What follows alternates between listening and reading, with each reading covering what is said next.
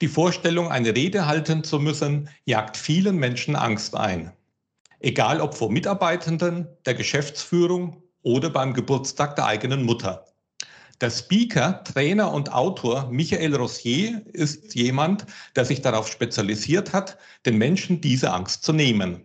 Ich spreche heute mit ihm darüber, was jeder und jede tun kann, damit der Auftritt vor Publikum gelingt, was in Rhetorikkursen alles falsch läuft und welche Veränderungen die Digitalisierung ausgelöst hat.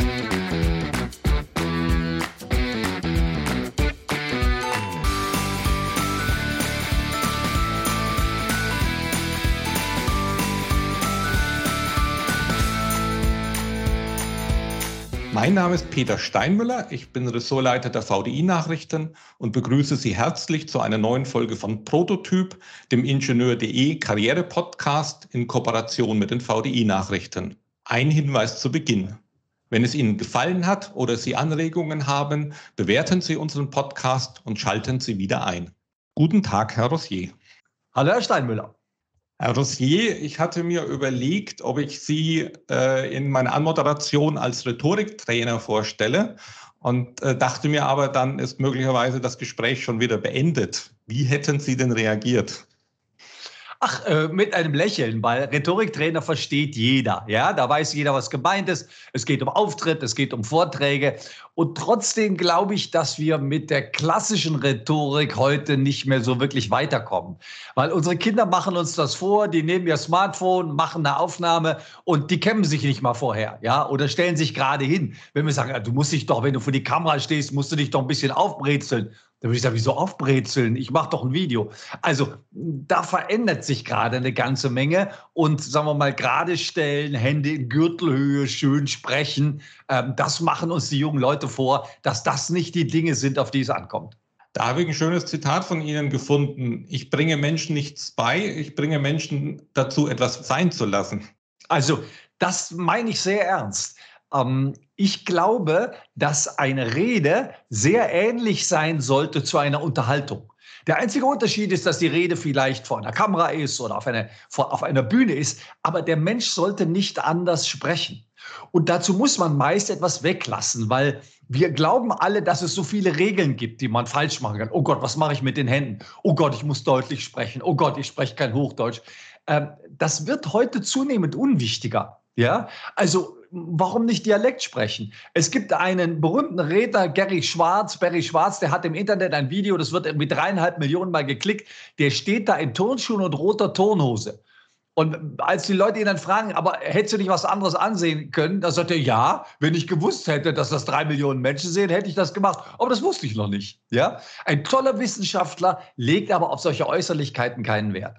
Äh, Sie kommen ja, äh, Sie waren ja früher Schauspieler und äh, haben das auch gelernt. Und jetzt habe ich Sie ja vorgestellt, Speaker, Trainer und Autor. Wie kam es denn zum Wechsel und zum Abschied von der Schauspielerei?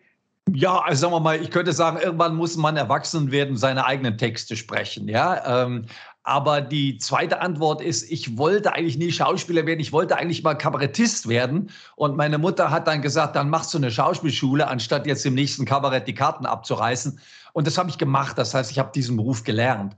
Und ich habe aber immer schon gerne unterrichtet. Das hat mir auch an der Schauspielschule den meisten Spaß gemacht. Und heute weiß ich, dass Schauspieler ein Lehrberuf sind ist. Ja, also Herr Steinmüller, wenn Sie jetzt sagen, ich möchte morgen Schauspieler werden, sage ich, Herr Steinmüller, in diesem Leben nicht mehr. Das ist ein Lehrberuf. Da müssen Sie drei Jahre auf eine Schauspielschule gehen. Das schaffen Sie nicht mehr. Wenn Sie sagen, aber Herr Rossier, ich möchte morgen eine Rede halten, dann sage ich, Herr Steinmüller, kein Problem. Gehen Sie auf die Bühne und reden Sie. Das heißt, ein, ein, ein Ingenieur muss kein Redner sein. Ein Redakteur muss kein Redner sein. Aber Sie haben am Anfang die Angst angesprochen. Ich überwinde diese Angst, weil ich ein höheres Ziel habe. Also wenn einer jetzt sehr nervös ist, dass er beim Geburtstag eine Rede halten soll, dann sage ich, dann halte doch keine Rede. Man kann auch ein Fotoalbum verschenken. Dann sagt er, ich will aber eine Rede halten. Ah, ich sage, du willst eine Rede halten. Ja, aber wenn du sie halten willst, dann musst du in Kauf nehmen, dass du möglicherweise verquält lächelst, dass du möglicherweise mit den Händen nicht weißt, was du tun sollst und dass du möglicherweise stecken bleibst. Das muss dir aber egal sein, weil du dem Geburtstagskind eine Freude machen willst. Und diese Freude, dieses Ziel überwiegt alles, was dir unterwegs passiert. Und das wäre dann auch die Freude als wichtigster Faktor, um eine gute Rede zu halten? Nee, das Ziel. Das Ziel. Also wenn, wenn jetzt Ihre, wenn jetzt, äh, Sie, Sie haben wissenschaftlich geforscht, Sie haben tolle Ergebnisse und Sie haben die Chance, die zu präsentieren, weil Sie auf einen großen Kongress eingeladen sind. Da frage ich Sie jetzt, Herr Steinmüller, überwinden Sie jetzt Ihre, Ihre äh, Antipathie gegen das Reden, Ihr Lampenfieber oder sagen Sie, ich habe ein höheres Ziel, ich gehe darauf. Und die Entscheidung müssen Sie treffen. Also das kann manchmal die Freude sein, das kann die Karriereplanung sein, das kann die Möglichkeit sein, meine Ergebnisse jemandem vorzustellen. Ja? Wenn Sie je im Internet David Kriesel gesehen haben, der spricht über Big Data und da gucken 1,4 Millionen Menschen zu, wenn der von den Fehlern von Xerox-Kopierern spricht. Man soll es gar nicht meinen. Das ist hoch unterhaltsam. Oder über die Verspätung der Bundesbahn. Das gucken sich Millionen Menschen an, weil da Wissenschaft, weil da Technik interessant verpackt wird. Ja? Der spricht zum Beispiel, hat er sich die, die Ferienpläne des Spiegel angesehen und hat festgestellt, dass er genau sagen kann, wer mit wem ein Verhältnis hat, weil er diese, also fantastisch. Und da wird einem klar, was Big Data alles kann und was ich für Möglichkeiten habe, wenn ich diese Angst überwinde und meine Ergebnisse, meine Forschung, mein Wissen einfach mit anderen teile, indem ich auf eine Bühne gehe. Sie hatten ja schon das Thema mit den Händen angesprochen und äh, Ihre Bücher nehmen ja auch immer wieder Fahrt auf, wenn Sie da äh, die, äh, das klassische Rhetoriktraining ansprechen. Äh, was hat denn oder woran liegt denn quasi äh, Ihr Widerwille äh, gegen die Tipps, wo ich meine Hände jetzt hinhalten soll? Wenn Sie jetzt auf der Bühne stehen und denken die ganze Zeit an Ihre Hände, dann können Sie sich nicht mehr auf das konzentrieren, was ich sage. Und Herr Steinbühl, das würde mich ärgern. Wenn Sie mit mir reden, konzentrieren Sie sich bitte auf mich und was Sie sagen wollen und nicht auf Ihre Hände. Sie sind nicht als Ballettlehrer engagiert. Ja? Was die Hände machen, ist vollkommen egal. Die Körpersprachetrainer haben einen wichtigen Satz und der lautet, der Körper kann nicht lügen. Wenn das aber stimmt, können Sie mit Ihren Händen nichts falsch machen. Sie können sie in der Hosentasche haben. Das ist jetzt nicht ungünstig, das ist nicht günstig, das sieht nicht schön aus. Aber falsch, wäre das falsch? Wir bemerken die Hände ja nur, weil wir uns plötzlich zum ersten Mal auf unsere Hände konzentrieren und denken, was machen denn die Hände?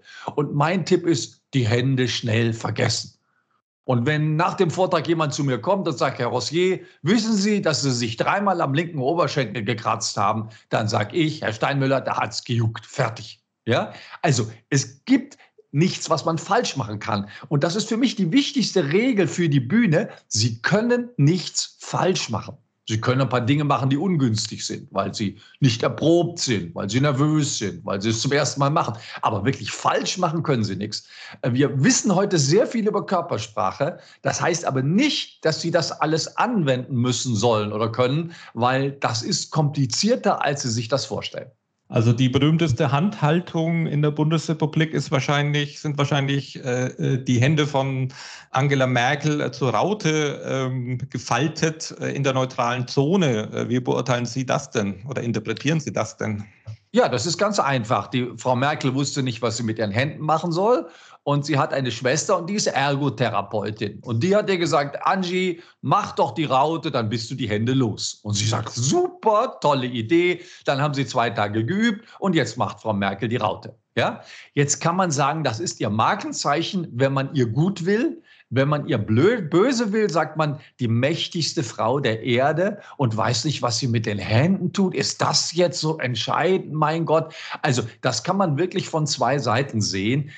Ich werde in fast jedem Training auf Frau Merkel angesprochen, weil es ein bisschen albern wirkt. Also wenn wir jetzt einen, einen großen äh, CEO haben von einem großen Unternehmen und der würde jetzt nicht die Merkel-Raute, sondern das Ronny-Herz machen oder, oder den Michael-Kreis, dann würde man das auch albern finden. Also ich halte von diesen angelernten Bewegungen gar nichts.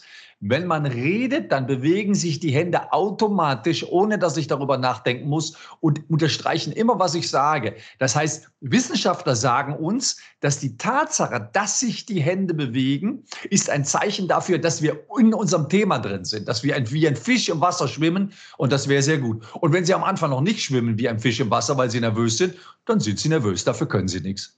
Ich habe äh, noch ein schönes Zitat von Ihnen. Äh, wenn man alles, was man alles kontrollieren soll, Stimme, Körper, Sprache, Unterlagen, Mikrofon, Publikum, Harndrang, vergessen Sie es. ja. Wie kam es denn zu dieser zugespitzten Formulierung? Ja, es ist, wissen Sie, ein, ein Schauspieler weiß, dass auf der Bühne man nicht mehr Herr seiner selbst ist. Äh, Sie haben einen Redner, der geht nach vorne und sagt, ich werde jetzt mit A anfangen. Herr Rossier, Sie werden gleich sehen, ich werde mit A anfangen. Herr Rossier, A ist super, damit fange ich an. Er macht den Mund auf und fängt mit B an. Und da sagt man, Moment mal, wir haben doch gesagt, ja, weiß ich auch nicht. Ja, das Gleiche gilt für alles andere. Bitte die Hände nicht in die Hosentasche. Stecken Sie die Hände nicht in die Hosentasche. Und das Erste, was er macht, ist, er steckt die Hände in die Hosentaschen. Das heißt, jeder, der da oben mal war, weiß, dass jede Anweisung eine Anweisung zu viel ist. Ein Schauspieler schafft das nur, weil der zur ersten Probe den Text komplett gelernt hatte. Gute Schauspieler haben bei der ersten Probe den Text perfekt drauf und haben dann noch acht Wochen zum Üben. Acht Wochen, acht Stunden am Tag Vorher ist der Text perfekt gelernt. So, und dann gehen Sie auf die Bühne und dann läuft das automatisch ab. Aber wenn Sie an zu viel denken, oh Gott, wie wirke ich jetzt? Oh Gott, was machen meine Hände? Oh Gott, was wollte ich sagen? Da war doch noch eine Pointe drin. Stehe ich vor dem Mikrofon? Und, und, und, und.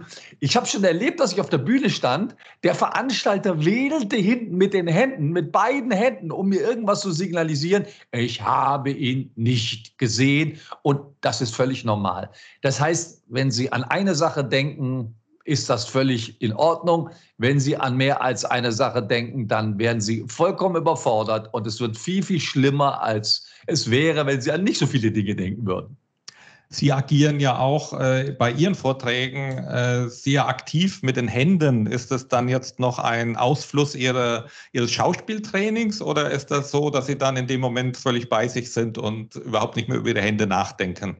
Nein, also bei einer Rede denke ich nicht über meine Rede nach. Wenn ich den Hofmarschall von Kalb aus Kabale und Liebe spiele, der wird normalerweise so ein bisschen distinguiert inszeniert, macht ein bisschen Auswäscher. Und wenn der so große Bewegungen macht als Hofmarschall von Kalb, die muss ich mir angewöhnen. Dazu habe ich acht Wochen Zeit, die in Fleisch und Blut übergehen zu lassen. Das, das heißt, da kommt dann bei einem bestimmten Satz kommt eine bestimmte Bewegung.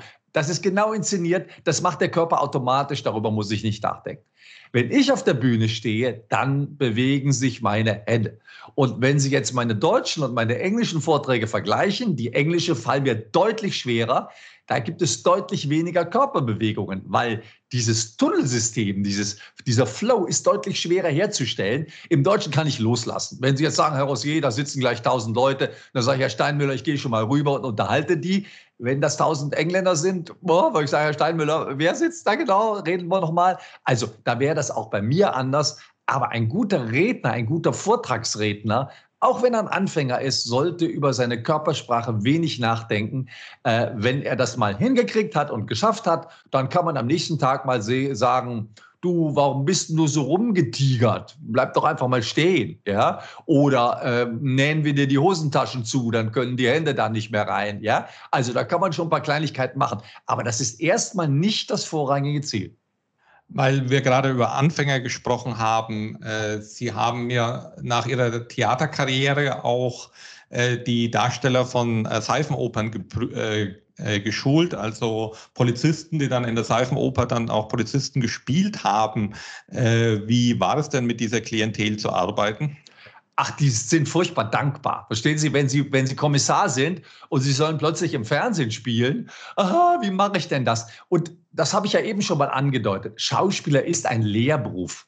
Das können Sie lernen. Aber glauben Sie nicht, dass das auf der esoterischen Ebene stattfindet. Das sind ganz handfeste Dinge. Also ich gebe Ihnen mal ein Beispiel. Ein Laiendarsteller reagiert zu schnell. Ich habe mit deiner Schwester geschlafen. Du Schwein! Nein, so schnell geht das nicht. Ich habe mit deiner Schwester geschlafen was hast du gemacht? Ja, also die reagieren zu schnell. Die reagieren zu abrupt. Ich habe Ihnen beigebracht, wie man Texte lernt, wie man Requisiten einsetzt. Also gucken Sie mal, stellen Sie sich mal vor, Sie beobachten einen Mord. Jetzt ist die Kamera groß auf Ihrem Gesicht. Was werden Sie machen? Sie würden wahrscheinlich die Augen aufreißen. Kann man auch machen. Ich würde demjenigen zwei Einkaufstüten in die Hand geben mit Milchflaschen drin. Und in dem Moment, wo Sie das sehen, lassen Sie die Einkaufstüten fallen. Die Milchflaschen zerschellen auf dem Bürgersteig, alles voller Milch. Und ich hätte dieses, dieses Sehen des Mordes vergrößert. Das ist Schauspielerei. Aber ich habe auch mit einer Menge, Prominenter äh, gearbeitet und die auf Sendungen vorbereitet. Und da geht es dann zum Beispiel um Pointen. Ja? Man bietet jemand Pointen an, guckt, wie er die setzt und so weiter. Das ist dann nur noch Halbschauspielerei.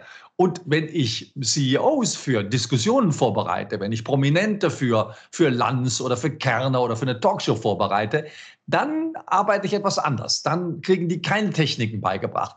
Dann sollen die sie selber sein. Dann sollen die lernen, sich wohlzufühlen. Natürlich gibt es ein paar Tricks. Also zieh jetzt nicht unbedingt ein Seidenkleid an. Äh, du schwitzt im Studio, ja? Oder wo wird das Mikrofon befestigt oder keine kleinen karierten Hemden, ja? Aber da geht es eben sowas wie Schlagfertigkeit, da geht es eben um sowas wie knapp formulieren, da geht es um sowas wie sich selber vorzustellen, ohne nicht die ganzen Satzenden nach oben zu ziehen. Und das ist dann eine etwas andere Tätigkeit. Und in der Bandbreite, Soap-Darsteller bis CEO, müssen sie jedes Mal unterschiedliche Techniken beibringen, damit die sich vor der Kamera einigermaßen wohlfühlen. Da könnten Sie ja mal das Geheimnis verraten, äh, wie man sich äh wohlfühlen kann, wenn Lanz einen ins Verhör nimmt. Was geben Sie denn da also, für Tipps? Gut, also das erste wäre mal, man redet nur über Dinge, von denen man etwas versteht. Ja, wenn ich Sie jetzt zu Tunesien frage und Sie sagen, Tunesien ist ein arabisches Land in Nordafrika, dann sage ich, Herr Steinmüller, das weiß ich. Ja, aber Sie können mir erzählen, ob Sie in Tunesien mal waren ob sie da hinfahren würden. Sie können einen persönlichen Bezug herstellen. Ja? Und im Zweifelsfalle sage ich bei Herrn Lanz, Herr Lanz, die Frage nach Tunesien ist die falsche Frage für mich. Ich bin eigentlich hier, um über Kochen zu reden, über Malerei, was weiß ich, aber nicht über Tunesien. Die zweite Möglichkeit ist, sehr oft würden wir gerne nachdenken. Wir können aber nicht nachdenken, weil eine Kamera auf uns gerichtet ist. Ja? Bitte, also los, jetzt mal die Antwort. Und natürlich kann ich da eine Gegenfrage stellen, kann die Frage gut finden, kann die Frage weitergeben und was in Rhetorikkursen so alles unterrichtet wird. Die wirklichen Profis machen das anders. Die sprechen laut über die Schwierigkeit, dass sie gerade nicht antworten können. Herr Rossier, das ist aber eine schwierige Frage, Tunesien. Also ich habe mit allen Fragen gerechnet, aber nicht mit Tunesien. Lassen Sie mich einen Moment überlegen. Das heißt, wenn ich laut die Gedanken ausspreche, die mir durch den Kopf gehen, schießt das Adrenalin nicht ein. Wenn ich leise sitze und denke, äh, dann schießt Adrenalin ein. Das heißt, die Lösung ist zu reden über die Schwierigkeit, dass ich die Antwort nicht sofort habe. Tunesien, Herr Steinmüller, da muss ich im Moment überlegen. Tunesien, kann ich was über Tunesien beitragen? Ganz ehrlich, Herr Steinmüller, über Tunesien. Doch, Moment mal. Ich war, meine Eltern waren mal da, richtig. Meine Eltern mit meinem Bruder waren da und ich war damals ziemlich sauer, dass ich nicht mit durfte. Das ist aber das Einzige, was ich zu Tunesien beitragen kann. Ja? Gleichzeitig ist das immer auch das Interessanteste. Ja, wenn der CEO im Fernsehen eingeladen sind, dann ist, dann möchte ich nicht, dass er mir das Bruttoinlandsprodukt erklärt. Ich möchte, dass er mir seine Einschätzung erklärt, seine Meinung, die Dinge, die ihn aufregen, die ihn freuen, die ihn interessieren. Das ist spannend und deswegen würde ich immer dabei bleiben. Ja, und noch zwei kurze Regeln. Äh, wenn es irgendwas gibt, was Sie nicht wissen, geben Sie es sofort zu. Ja, also wenn ich eine Oberregel habe für alles, lügen Sie nicht und, und wenn Sie etwas nicht wissen, sagen Sie es. Das Wissen der Menschheit verdoppelt sich alle drei Jahre. Die Wahrscheinlichkeit, dass Sie etwas nicht wissen, ist hoch und das gebe ich gleich zu. Und das Letzte, und damit verbringen wir die meiste Zeit in den Trainings, wenn Sie nicht wollen, dann wollen Sie nicht. Ja, also wenn ich sage, Herr Steinmüller, geben Sie mir doch mal Ihre Meinung für, zu Frau Merkel. Ist doch gut, dass die jetzt Schluss macht, oder? Dann sind Sie gut, wenn Sie sagen, aber Herr Rossier, über Frau Merkel werde ich mit Ihnen nicht reden. Ja, also vielleicht abends beim Bier, vielleicht. Aber nicht in einem äh, VDI-Podcast. Da werde ich nicht über Frau Merkel reden. Äh, mich würde Ihre Meinung interessieren, wenn Sie eine abgeben wollen aber meine werde ich Ihnen sicher nicht sagen, okay? Ja? Also wenn Sie nicht wollen, dann wollen Sie nicht. Und auch das ist eine wichtige Regel. Sie bestimmen, über welche Themen Sie reden, egal was der Moderator Sie fragt. Das heißt, die, die Regel lautet Antworten ja, beantworten unter Umständen nein. Wir waren jetzt gerade bei den äh, Schwierigkeiten und Herausforderungen äh, Ihrer Kundinnen und Kunden. Äh, verraten Sie uns auch mal einen Moment auf der Bühne als Speaker, also nicht als Schauspieler, äh, wo Sie völlig aus dem Konzept gebracht wurden und wie Sie da mit der Situation umgegangen sind. Ach, da gibt's viele. Ja, ich bin mal in einem Schwabinger, äh, Schwabinger Kneipe aufgetreten und mit einem äh, Gedichtprogramm und es gab null Reaktion. Der Laden war gesteckt voll, null Reaktion. Ich bin verzweifelt. Ja, und dann bin ich von der Bühne, habe ich erfahren, dass das drei Französischklassen waren. Die haben kein Wort verstanden von dem, was ich gesagt habe. Ja, das passiert. Aber Es gibt auch folgenden, folgenden Zwischenfall. Ich bin in Frankfurt für eine große Bank. Ähm, es ist Pause. Ich komme nach der Pause wieder rein und zwei Herren haben sich umgesetzt und haben sich von der letzten in die erste Reihe gesetzt. Da saßen aber zwei Damen. Jetzt wollten die Damen wieder auf den Platz. Die Herren wollten nicht. Da können Sie nicht anfangen und da können Sie nicht einfach weitermachen. Da müssen Sie jetzt hin. Sie haben das Mikrofon an. Sie streiten, Sie schlichten den Streit zwischen den beiden, ja, oder zwischen den Vieren, bis alle wieder sitzen und dann geht's weiter. Und das passiert verhältnismäßig häufig, ja. Vor mir ist Tumult. Die machen eine Abstimmung. Die Hälfte ist mit der Abstimmung nicht einverstanden, ja. Oder ich habe es mal erlebt ähm, bei einem Fahrlehrerverband. Der Redner vor mir sagt, wir werden bessere Fahrlehrer kriegen. Da steht einer auf und sagt, aha, jetzt ist es raus. Wir sind die Schlechten, die Besseren werden kommen. Nee, sagt er, so meinte ich. Doch, haben Sie gerade gesagt. Also, Sie können sich vorstellen, was da los war. Da kann ich als Kommunikationstrainer nicht auf die Bühne gehen und einfach weitermachen. Ja, da habe ich gesagt, sehen Sie, das ist Kommunikation. Was er meinte ist, wir werden besser ausgebildete Fahrlehrer kriegen. Und das stimmt sicher. Ja, diese modernen Autos, die muss man lernen. Mein Auto hat so eine Spurhalte vor. Also das muss man lernen. Aber besser ausgebildet, hat er nicht gesagt. Er hat bessere Fahrlehrer und da haben sie sich mit Recht geärgert. Und ich habe das als Möglichkeit eines Einstieges genommen in meinen Vortrag. Das heißt, von mir erwartet man, von einem sehr guten Redner erwartet man, dass er sich auf die Situation sofort einstellen kann. Ja, werden sie falsch angekündigt, äh, stolpern sie, äh, wie auch immer. Mit solchen Dingen muss man rechnen. Und wenn man das noch nicht so oft macht, spult man sein Programm ab. Vielen Dank, dass Sie mich eingeladen haben. Ich freue mich, dass Sie so zahlreich erschienen sind. Wenn Sie Profi sind, müssen Sie mit der Situation spielen, die Situation aufgreifen und sie damit lösen und zeigen, dass Sie das professionell machen. Es stehen ja äh, sehr häufig Menschen auf der Bühne, nicht weil sie dahin wollten, weil das ihr Ziel war, sondern weil sie der Chef oder die Chefin dorthin geschickt haben. Äh, wie motiviere ich mich denn da selbst, wenn ich in so einer Situation bin? Also, ich kann immer Nein sagen. Theoretisch. Einmal. Ja? Ähm, wenn ich das nicht tue, dann muss ich mir eine, einen Grund ausdenken, warum das jetzt für mich wichtig ist. Es, die mentale Stärke ist für mich das Allerentscheidendste. Wenn ich gar keinen Grund habe davon, dann sollte ich mich lieber krank melden. Aber es kann eine Menge Gründe geben. Ja, ähm, vielleicht bin ich der Beste, der es erklären kann. Und wenn der Kollege in Urlaub ist, der das noch besser kann, dann bin ich auf jeden Fall der Beste und nicht der Zweitbeste. Ja, vielleicht ähm, ist das ein Karriereschritt, dass ich zeige, man kann's. Vielleicht ist es der erste Schritt in eine Zukunft, wo ich vielleicht mehr rede. Dann muss ich irgendwo anfangen. Also es muss für mich ein höheres Ziel geben. Das ist das Erste. Das Zweite ist, es kann, ich kann nichts falsch machen. Und das Dritte ist, ich finde, jeder sollte auf der Stufe anfangen, wie es ihm liegt. Also ich könnte zum Beispiel auch die ganze Rede ablesen. Das wäre jetzt nicht Bundesliga. Aber muss ich in der Bundesliga anfangen? Wenn ich Techniker bin, wenn ich Ingenieur bin, mein Leben lang vom Computer, muss ich jetzt gleich reden können wie Michael Rossier? Nein, ich lese die Rede ab. Und wenn das funktioniert, dann sage ich beim nächsten Mal, ach, das könnte man doch vielleicht auch ein bisschen freier machen. Ja, Daniel Kahnemann werden Sie wahrscheinlich kennen, einer der einflussreichsten Persönlichkeiten dieser Erde, soll seinen ersten TED Talk halten. Ja, die TED Talks sind, glaube ich, bekannt, da brauche ich nicht mehr näher zu erklären. So, und der Organisator, der Chris Anderson, geht zu ihm und sagt, Herr Kahnemann, das tut mir jetzt leid, ein TED-Talk wird immer ohne Rednerpult gehalten, also wir nehmen Ihnen das Rednerpult weg. Und dann machen die eine Probe und Herr Kahnemann ist schlecht. Und dann gibt es eine Krisensitzung. Oh Gott, was machen wir jetzt? Der ist schlecht. Der soll nicht schlecht sein. Das ist unser Zugpferd. Und dann sagen sie, Herr Kahnemann, wollen Sie einen Rednerpult? Und er sagt, ja. Er kriegt einen Rednerpult und hält eine hinreißende Rede. Die kann man sich im Internet ansehen. Ja? Das heißt, wer bestimmt, welche Hilfsmittel erlaubt sind und welche nicht? Es gibt Redner, die sitzen auf einem Barhocker. Es gibt Redner, die sitzen, weil sie die Rede als eine Radioshow empfinden. Es gibt Redner, die haben sich einen Notenständer vor sich mit Stichworten. Es gibt Redner, die lesen ab hinterm Rednerpult.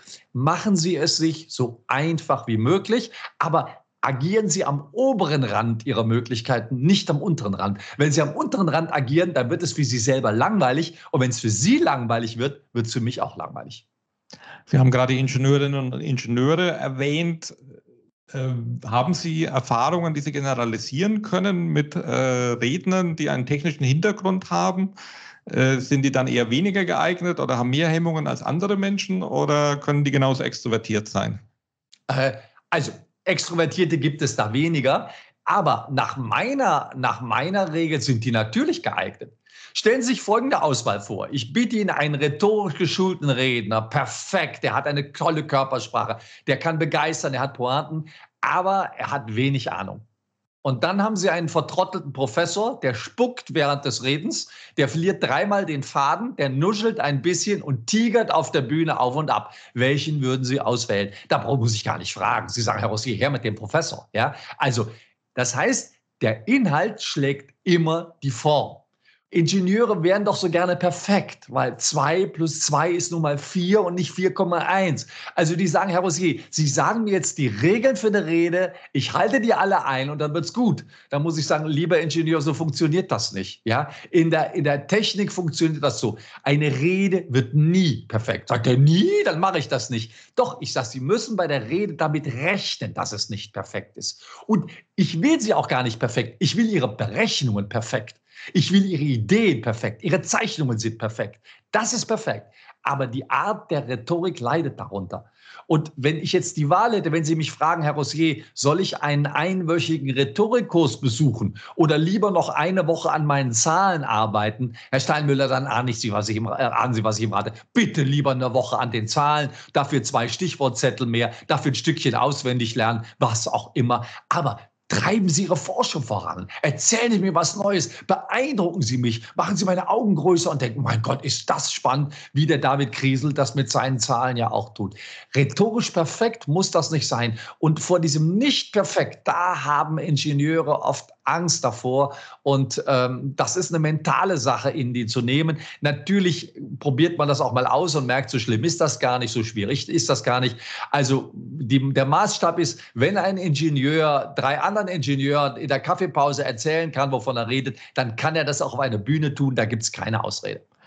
Können Sie uns eine Anekdote erzählen von einem Klienten, einer Klientin, natürlich ohne den Namen zu nennen, äh, den Sie einmal für besonders untalentiert gehalten haben und der dann eben Sie auf der Bühne völlig überrascht hat? Also stellen Sie sich den Personalchef einer großen Bank vor. In Frankfurt wird ein Kino gemietet. In der Regel ist um elf die erste Kinovorstellung, also von acht bis elf sind wir in diesem Kino. Ich bringe ein Filmteam mit. Der stürmt rein mit seiner ganzen Equipage und sagt, Herr Rossier, das sage ich Ihnen gleich, ich bin ein grottenschlechter Redner. Ich sage, das probieren wir jetzt aus. Der geht auf die Bühne 20 Minuten und hält eine grottenschlechte Rede. Dann sagt der Herr Rossier, wie war ich? Ich sagte nicht so gut. Sagt er, sehen Sie, habe ich gesagt. Ich sage, wenn Sie mal ganz ehrlich sind, das, was Sie da sagen wollen, das wollen Sie eigentlich gar nicht sagen, oder? Nee, sagt er, dieses Management, bla bla, von Kernkompetenz unterwegs sein und negative Wertschöpfung, ich hasse es. Sag ich, was wollen Sie denn erzählen? Dann denkt er einen Moment nach und sagt, als ich in dieser Bank angefangen habe, saß ich mit einem, meinem jetzigen Vorgänger im englischen Garten im, im, am, am Turm, im chinesischen Turm.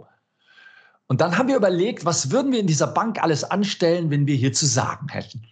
Und da sind uns eine ganze Menge Dinge eingefallen. Und davon würde ich gerne erzählen. Ich sage, gehen Sie mal auf die Bühne. Sieh an, was passiert. Der geht auf die Bühne, erzählt davon und hält eine hinreißende Rede und kommt runter und ich sage, das hat aber gut funktioniert. Ja, sagt der Rossi, ich bin selber ganz erstaunt. Ich sage, wenn Sie wissen, worüber Sie reden und wenn Sie das wirklich wollen, wenn Sie wirklich ein Anliegen haben und nicht nur irgendwie willkommen, dass Sie so zahlreich erschienen sind, dann ist das leichter. Storytelling.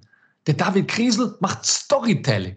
Der erzählt das spannend wie ein Krimi, wie er mit den Verantwortlichen von Xerox zusammensitzt und wie die ihn reinlegen und wie er nochmal forscht und noch einen Fehler findet. Das ist wie ein Krimi. Ja? Es, gibt ein, äh, es gibt einen Menschen, der ent, enthüllt in einem TED-Talk, wie Leonardo da Vinci aussah. Der heißt Siegfried Waltech. Ja? Und es ist ein 10-Minuten-Krimi wie das Bildnis von Leonardo da Vinci. Er hat am Anfang alle Bilder von Leonardo da Vinci auf der Wand, das werden immer weniger. Und zum Schluss sehen wir wie Leonardo da Vinci. Also Wissenschaft als Krimi, Technik als Krimi. Wow, ist das geil. Ja, ich habe jemanden, der die Verdecke von Autos konstruiert. Der hat, früher hat man da einen Schnitt reingemacht, bei vielen Verdecken sind heute zwei Schnitte drin. Und der hat das verglichen und hat das wie ein Krimi gemacht. Boah, war das spannend. Das werde ich mein Leben nicht vergessen. Also, mit dem richtigen Ansatz, mit dem richtigen Mindset kann ich aus einem ziemlich trockenen Thema etwas sehr, sehr Spannendes machen. Ihr aktuelles Buch trägt einen schönen Titel, Rhetorik ist keine Kunst, sondern kein Problem. Und es ist ja enorm detailliert äh, mit praktischen Tipps von Händehaltung oder eben nicht äh, äh, über Mikrofon, äh, Technik, äh, Rednerpult, Beamer. Äh, was ich aber nicht gefunden habe, war das Thema YouTube oder das, der Auftritt vor der Videokamera. Also, hat das einen bestimmten Grund? Kommt das dann in der nächsten Auflage noch rein? Äh, nein, das kommt nicht in der nächsten. Es gibt ein Kapitel über Video und die Dinge im, im Online sind verhältnismäßig schnell gesagt. 90 Prozent, 95 Prozent ist egal, ob Bühne oder Kamera. Ja, sagen wir mal, die, die Dinge für eine Kamera habe ich Ihnen schnell erzählt. Also man sitzt normalerweise in der Mitte. Ich sitze lieber im goldenen Schnitt. Das ist ein bisschen Ansichtssache. Ja? Jetzt kommt es doch darauf an, haben Sie Logo drin oder nicht. Wenn Sie Logo drin haben, würde ich mich in goldenen Schnitt setzen und das Logo auf die andere Seite machen. Das zweite ist, ich sollte über dem Kopf eine Handbreit Platz haben.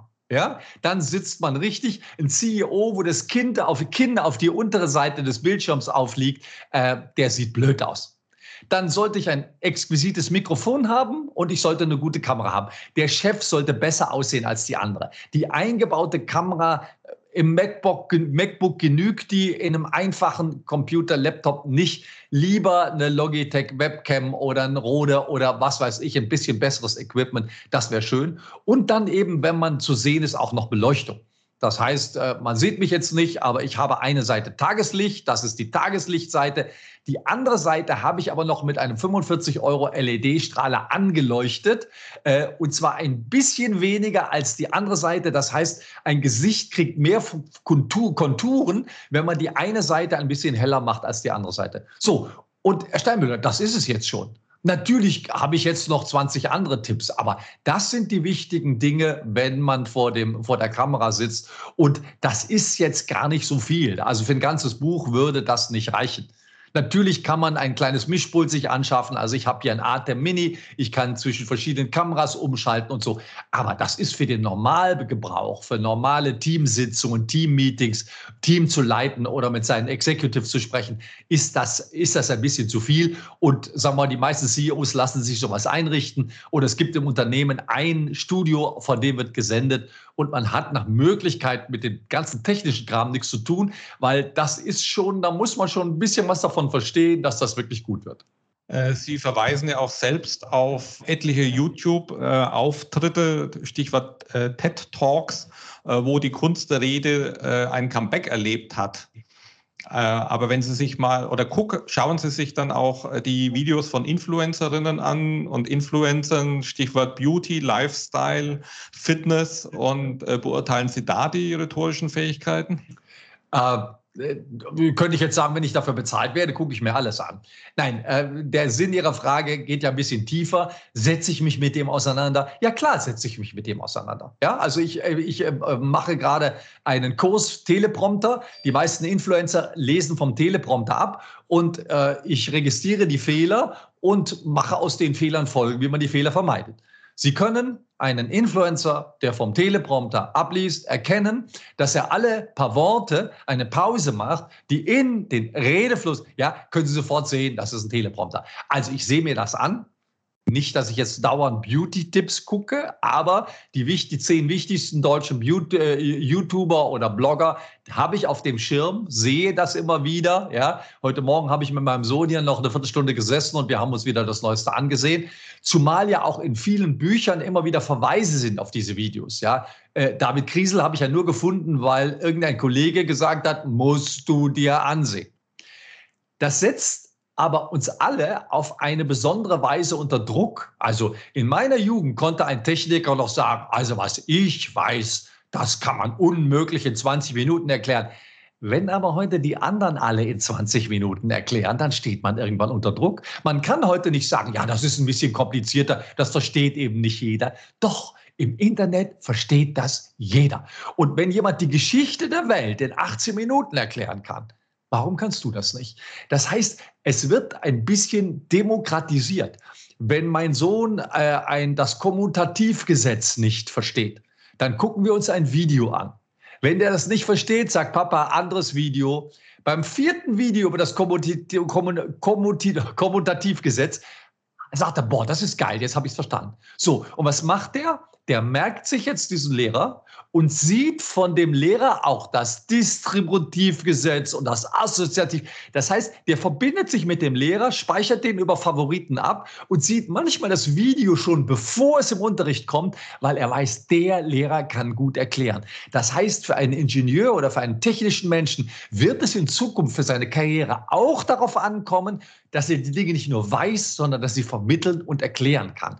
Und da hat man im Internet tolle Beispiele. Also äh, ich empfehle nicht den Tatort am Sonntagabend. Ich empfehle bei TEDCom Videos, äh, die so drei Millionen Klicks haben oder bei Greater Videos, die so 500.000 Klicks haben. Natürlich zu einem Thema, was einen interessiert, dann ist es spannender. Aber da kann man ganz viel lernen, wie man es richtig macht. Okay, das war jetzt schon äh, fast ein schönes Schlusswort und ein guter, nutzbringender Tipp noch zum Abschluss. Vielen Dank, Herr Rossier. Auch bei den Zuhörerinnen und Zuhörern bedanke ich mich für die Aufmerksamkeit. Wenn es Ihnen gefallen hat oder Sie Anregungen haben, bewerten Sie unseren Podcast und schalten Sie wieder ein. Es verabschiedet sich Peter Steinmüller. Bis zum nächsten Mal. Auf Wiederhören.